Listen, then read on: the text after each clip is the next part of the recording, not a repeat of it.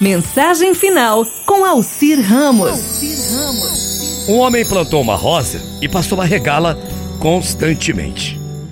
Antes que ela desabrochasse, ele a examinou e viu o botão que em breve desabrocharia, mas notou espinhos sobre o talo da rosa. Aí ele ficou pensando: como é que pode uma flor tão bela vir de uma planta rodeada de espinhos tão afiados, hein? Ele ficou triste com esse pensamento. Sabe o que ele fez? Acabou se recusando a regar a rosa antes mesmo de estar pronta para desabrochar. E ela não desabrochando, acabou morrendo. E assim é com muitas pessoas. Dentro de cada alma há uma rosa. São as qualidades dadas por Deus. Dentro de cada alma temos também os espinhos, são as nossas faltas. Muitos de nós olhamos para nós mesmos e vemos apenas espinhos e os defeitos. Nós nos desesperamos, achando que nada de bom pode vir de nosso interior. Não é assim?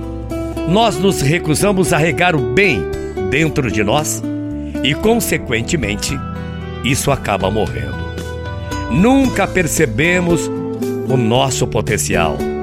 Algumas pessoas não veem a rosa dentro delas mesmas. Portanto, alguém mais deve mostrar a elas. Concorda comigo? Um dos maiores dons de uma pessoa pode possuir ou compartilhar é ser capaz de passar pelos espinhos e encontrar a rosa dentro de outras pessoas. Sabe como se chama isso? Isso se chama a característica do amor. Olhar uma pessoa e conhecer suas verdadeiras faltas. Aceitar aquela pessoa em sua vida enquanto reconhece a beleza em sua alma e ajudá-la a perceber que ela pode superar suas aparentes imperfeições se nós mostrarmos a essas pessoas a rosa, elas superarão seus próprios espinhos. Concorda comigo? Só assim elas poderão desabrochar muitas e muitas vezes.